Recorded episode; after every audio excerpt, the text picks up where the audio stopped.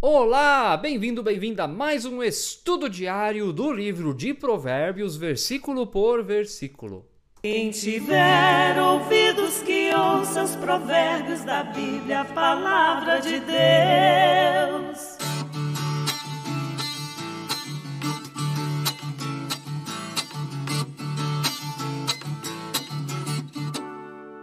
Que bom que você está aí outra vez para aprender da palavra de Deus. Caso tenha chegado aqui pela primeira vez, não deixe de se inscrever no canal da paróquia, de ativar o sininho para receber notificações de novos vídeos. Deixe o like nesse vídeo de hoje. Deixe aí também o seu comentário quem você é, de onde você está falando, o seu bom dia, boa tarde, boa noite, seu amém o que Deus colocar no seu coração. E bem-vindo, bem-vinda você que escuta pelo Spotify.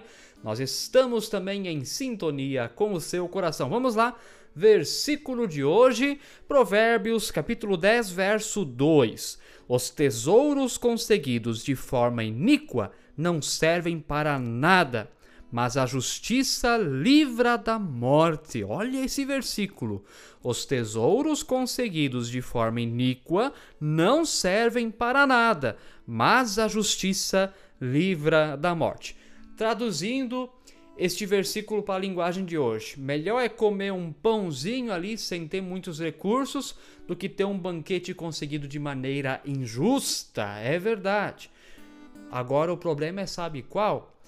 Existem, existem circunstâncias em que eu não sei como, eu não entendo, mas a consciência não pesa mais. A pessoa conquista coisas de maneira injusta, conquista coisas explorando outras pessoas, roubando outras pessoas, fazendo artimanhas e parece que a consciência não pesa. Sim, tem gente que dorme de noite tranquilamente, mesmo fazendo esse tipo de coisa. Não entendo como. Agora, uma consciência limpa certamente é uma das maiores riquezas que uma pessoa pode ter.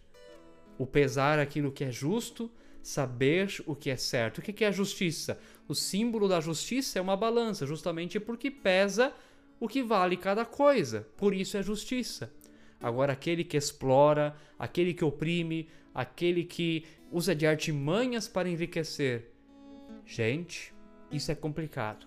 E isso é muito importante de ser falado no nosso contexto brasileiro, onde nós, infelizmente, crescemos aprendendo que temos que dar jeitinho para conseguir as coisas, que temos que chorar um pouquinho para ter um desconto. Se o preço está acima do normal, isso até é justo. Agora, se o preço está justo, esse chorar pelo desconto é uma injustiça.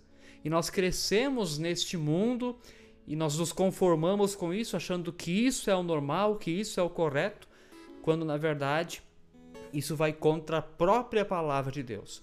Então a reflexão de hoje vai ao encontro disso. Mesmo que você tenha pouco, se você conseguiu isso com trabalho e de maneira justa, fique feliz.